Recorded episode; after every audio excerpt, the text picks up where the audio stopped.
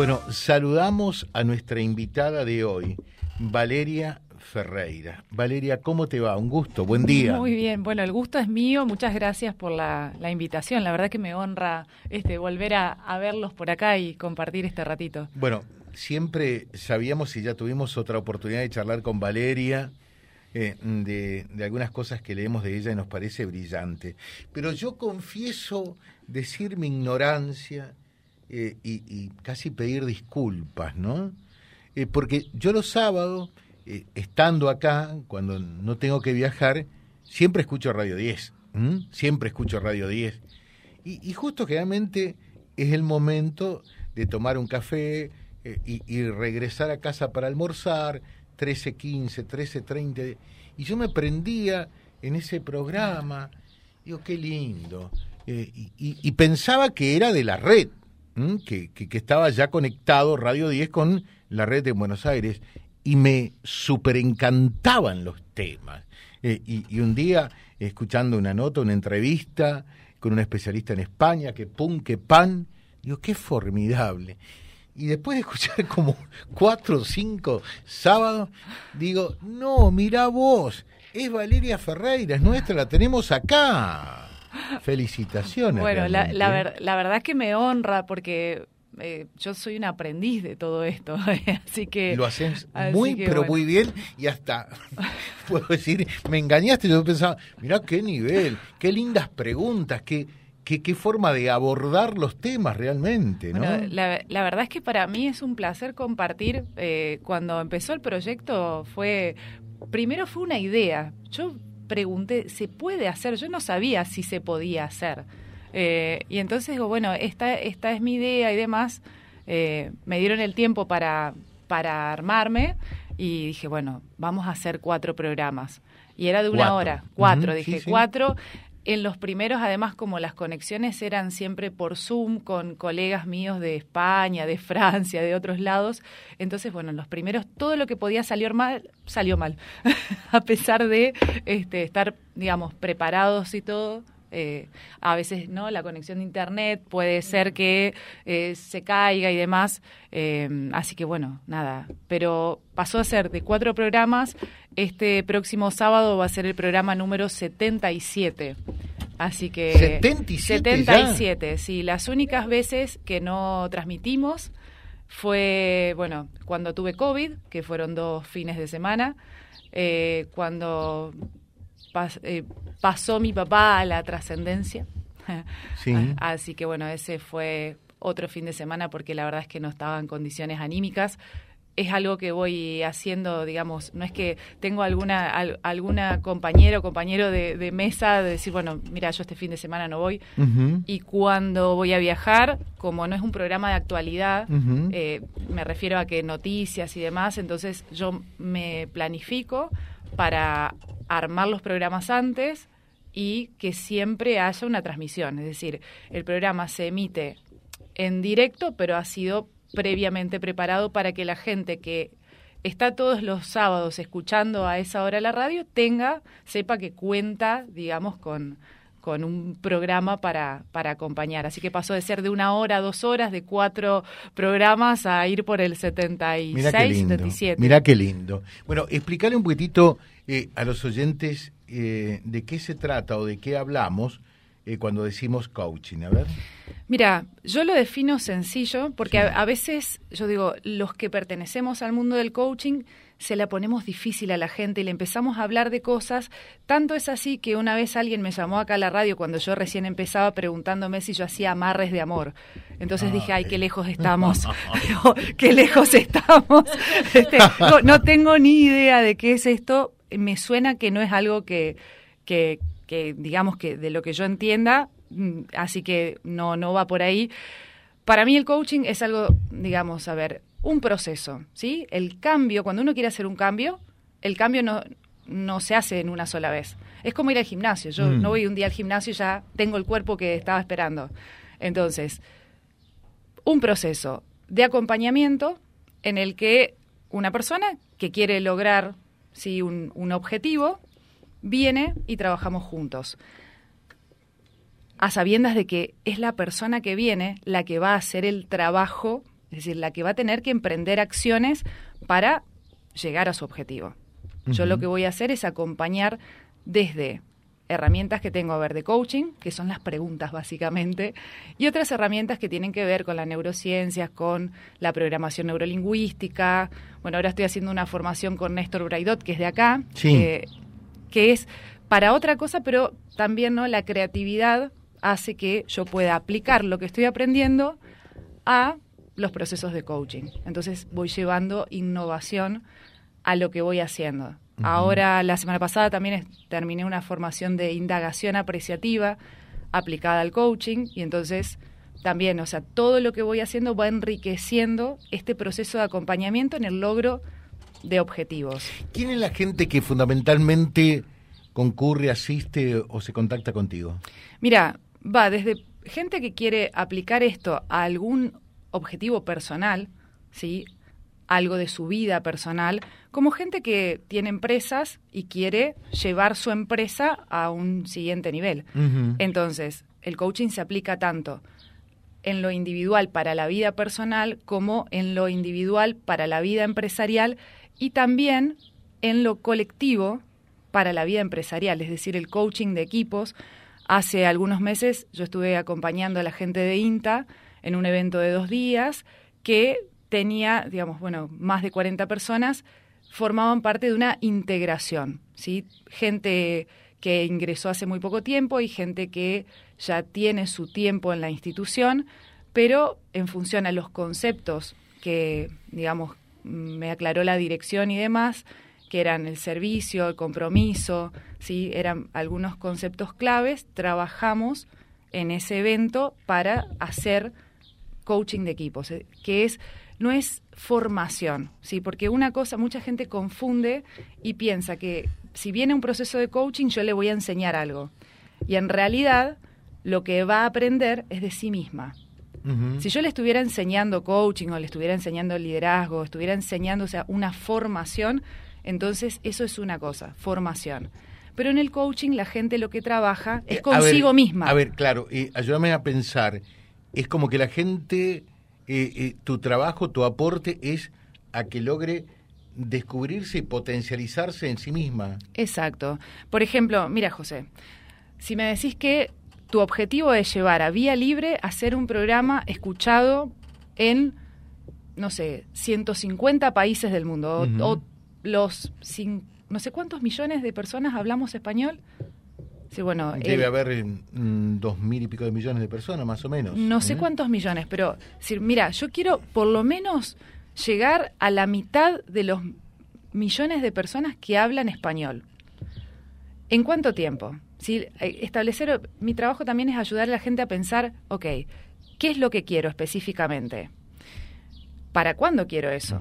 Nuestros objetivos tienen que tener un tiempo. ¿Para cuándo quiero? Las metas es mar. Exacto. Y además, hay toda una técnica de establecer en positivo.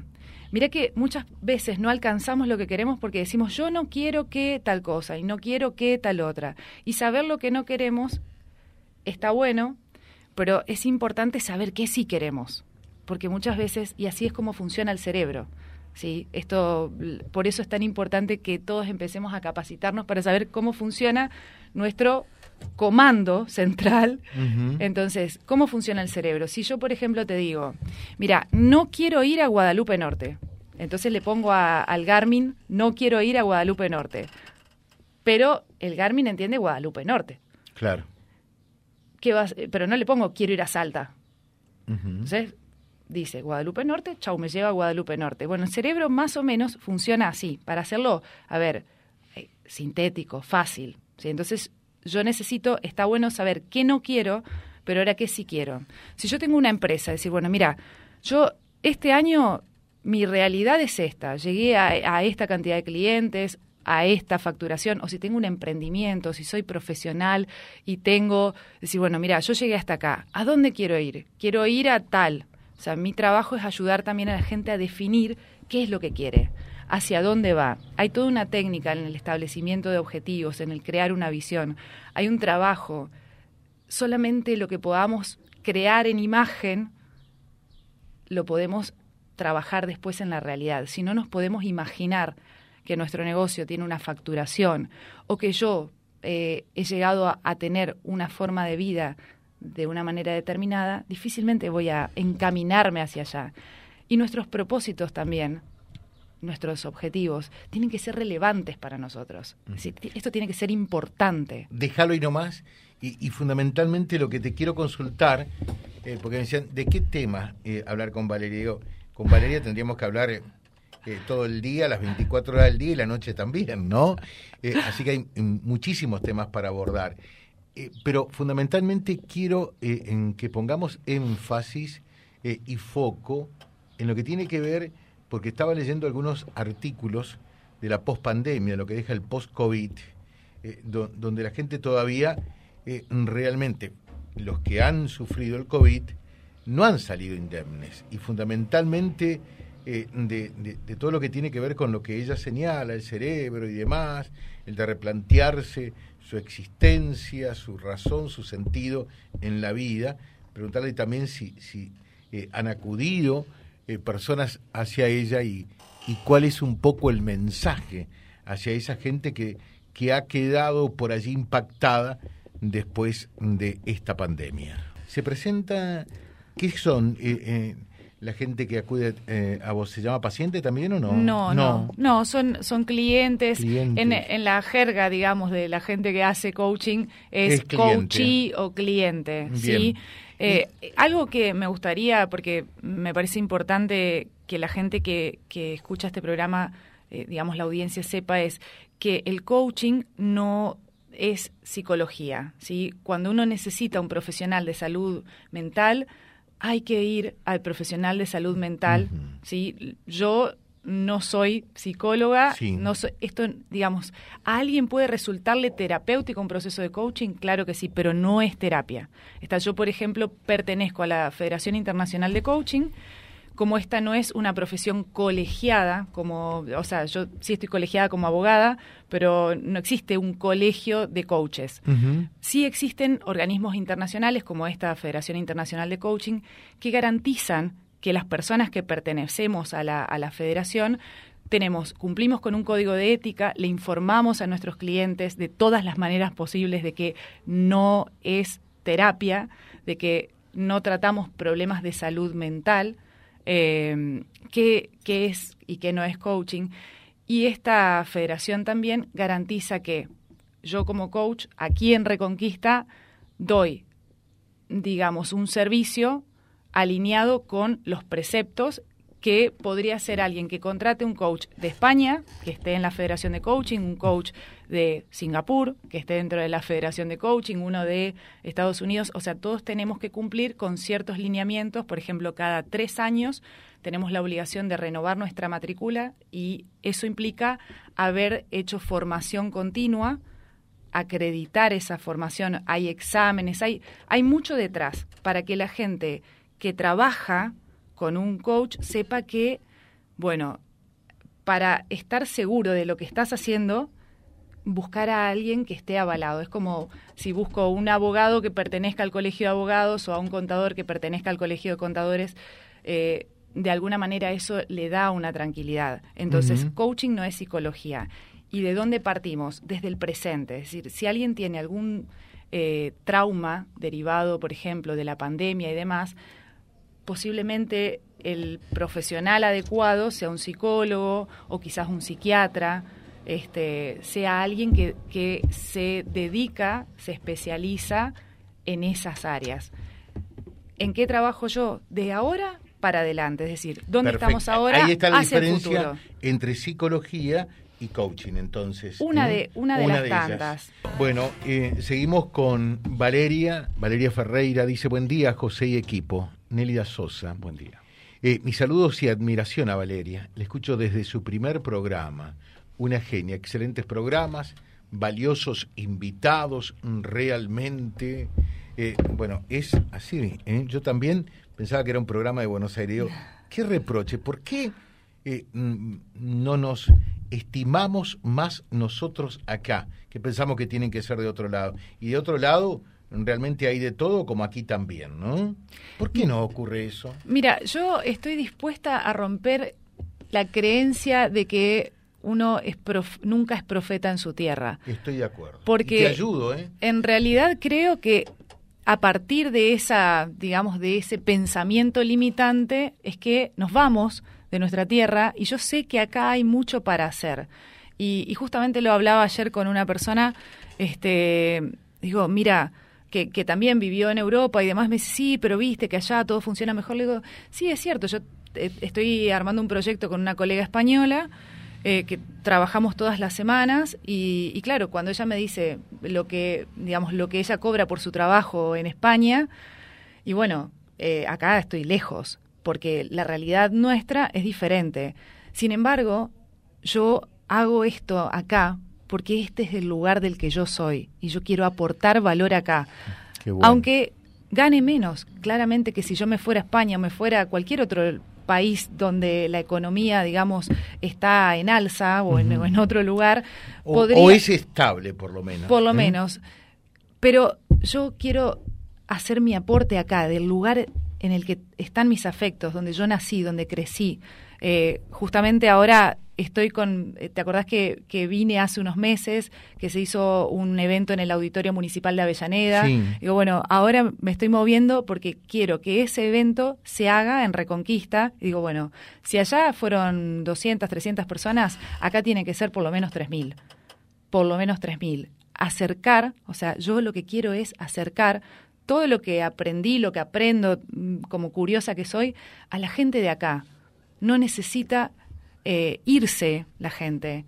Necesitamos quedarnos, capacitarnos. Si nos vamos, capacitarnos y traer el conocimiento para, para desarrollarnos nosotros también. Acá hay mucho valor, hay gente muy interesante haciendo cosas muy buenas. Tenemos que empezar a tener una mirada diferente de nosotros mismos, cambiar la mentalidad, que eso es algo, digamos, a lo que yo quiero acompañar. Ayúdanos en el minuto final eh, mm, desde el coaching eh, para, para, decir, bueno, eh, hay que ser optimistas, tenemos que pensar como lo estás diciendo, en positivo, para adelante, por toda la potencialidad que tenemos. A ver, ¿qué, qué, qué, le dirías a esa gente, a esas 3.000 personas de Reconquista que te están escuchando en el anfiteatro. Acá son muchas más, obviamente, en la radio, ¿no? Mira, yo creo que se trata de conectarnos con lo mejor que tenemos. Es cierto que la vida mm, tiene sus dificultades, mm, ¿sí? nos presenta desafíos constantemente.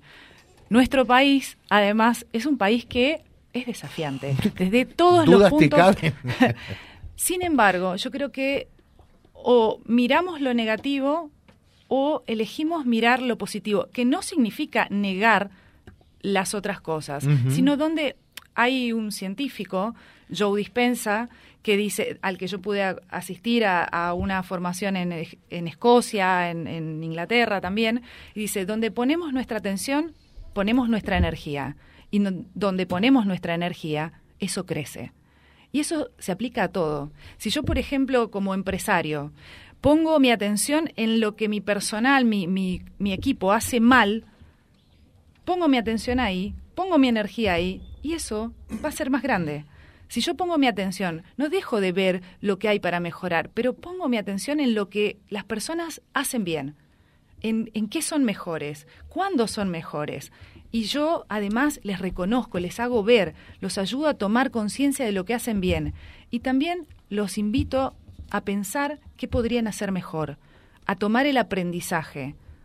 Entonces, podemos empezar a cambiar, pero nos tenemos que cambiar sea, yo en mi programa digo siempre una frase, el conocimiento es poder, pero el autoconocimiento es un superpoder. Entonces tenemos que empezar a conocernos más a nosotros mismos, porque difícilmente vamos a gestionar algo si no nos conocemos primero.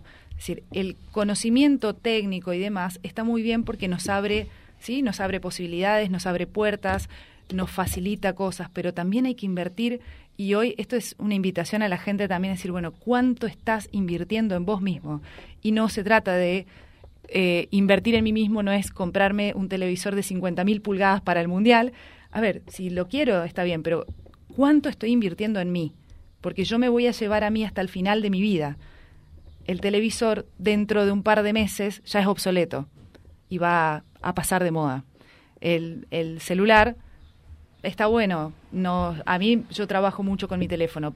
Sin embargo, yo entiendo que es más valioso que yo invierta en mí como, como ser humano, en, mi desarrollo, porque solamente además puedo dar aquello que yo tengo. Entonces, las personas que nos escuchan hoy, mi invitación es a que inviertan en sí mismas, a que inviertan en conocerse, en desarrollarse, que pongan la atención en lo mejor que tienen y que sí, es cierto, tenemos cosas eh, que no nos gustan, pero nuestro aporte al mundo viene a raíz de lo que tenemos para dar, de nuestros talentos. Yo lo identifico mucho en mi trabajo, digamos, cuando pregunto, ok, ¿qué es lo mejor que tenés? ¿Cuáles son tus talentos? ¿Qué te apasiona? se produce un silencio. En cambio, si yo les preguntara qué es lo peor que tenés, qué haces mal, qué no te sale, eso es automático. Entonces hay que reentrenarse. Y yo también me reentrené y me entreno todos los días. Y eso sería casi como decir tener una mirada positiva de nosotros mismos. Sí, eso es, por ejemplo, la incluso la última formación que estaba haciendo de indagación apreciativa ah, tiene esta, este enfoque. Y la indagación apreciativa, por ejemplo, para las empresas también, es llevar a la gente a cuándo fue mejor, es ponerla a recordar cuándo fue más eficiente, cuándo, eh, cuáles son sus mejores atributos. Porque esto que decía hoy, donde pones tu atención, pones tu energía y donde pones tu energía, eso crece. Entonces, ¿qué queremos hacer crecer? y también es una invitación a, los oyentes a que a veces vamos por la vida quejándonos, ¿no? Vamos, y no, que este país y que no se puede, porque lo escucho. Entonces, es cierto, hay cosas que no funcionan, pero las que sí, pero las que sí, las que sí tenemos. O sea, hay que escuchar a veces a las personas que, que se han ido a otro país a vivir y que vuelven. ¿Y por qué vuelven si todo es tan malo? ¿Por qué volvemos? Mm. Es que nuestro país tiene cosas muy buenas. Hace un tiempo atrás entrevistaba a mm, Hernán, Herman Zapp, que es una familia que ha pasado 22 años viajando alrededor del mundo y se vienen a vivir a la Argentina. Podrían vivir en cualquier parte. ¿Por qué? Porque acá tenemos un montón de calidez humana y de calidad humana. Es cierto que tenemos problemas y que tenemos que ponernos a trabajar activamente todos. Acá no hay nadie que se pueda quedar sentado en el sofá. Acá tenemos que trabajar todos para sacar nuestro país adelante, para dejar a las generaciones que vengan un país donde se pueda vivir mejor que ahora. Pero tenemos que dejar de quejarnos y empezar a hacer. Y si nos vamos a quejar, quejarnos del modo en que esa queja llegue a las personas que tiene que llegar y que genere un cambio. Empecemos a ser más propositivos, a hacer más propuestas. A ver, yo no me gusta esto, bueno, ¿cómo lo haría mejor? Ir y hacer la propuesta, ir y ayudar, porque sentarme en el sillón de mi casa a criticar a, todo el mundo, yo tengo también otra frase que me ayuda mucho, que digo, el que hace no tiene tiempo para criticar, y el que critica no está haciendo. ¿Dónde han visto ustedes un crítico de cine que haya filmado una gran película? Ahí está. Lo dejamos ahí por hoy, dice María Rosa. Imposible no escucharla todos los sábados. Gracias, José, qué buena entrevista con Valeria. De paso, ¿eh? Eh, me felicitan a mí también. Y de paso la, la, la, comprometemos para seguir charlando porque de esto se trata, ¿no? Eh, hay tantas cosas negativas que pasan, que pasan, que pasan, y, y, soy alguien que me gusta ver el, el, vaso medio lleno. Porque si algo ha, ha conseguido uno en la vida es trazarse desafíos y bueno, eh, luchar por ellos hasta plasmarlos en la realidad. Así que, Valeria, muchas gracias. Gracias. Felicitaciones nuevamente y te comprometemos. ¿eh? Claro que sí, con gusto. La verdad que para mí es un placer. Eh, además, la verdad que aprendo de ustedes porque yo eh, soy una novata en esto. Vamos a hacer Soy una novata. El trueque, Un trueque. Le enseñamos algo de periodismo y ella nos enseña de coaching. ¿eh? Gracias, Valeria. Gracias. Un gusto realmente. ¿eh? Un gusto, gracias. Valeria Ferreira charlando con nosotros.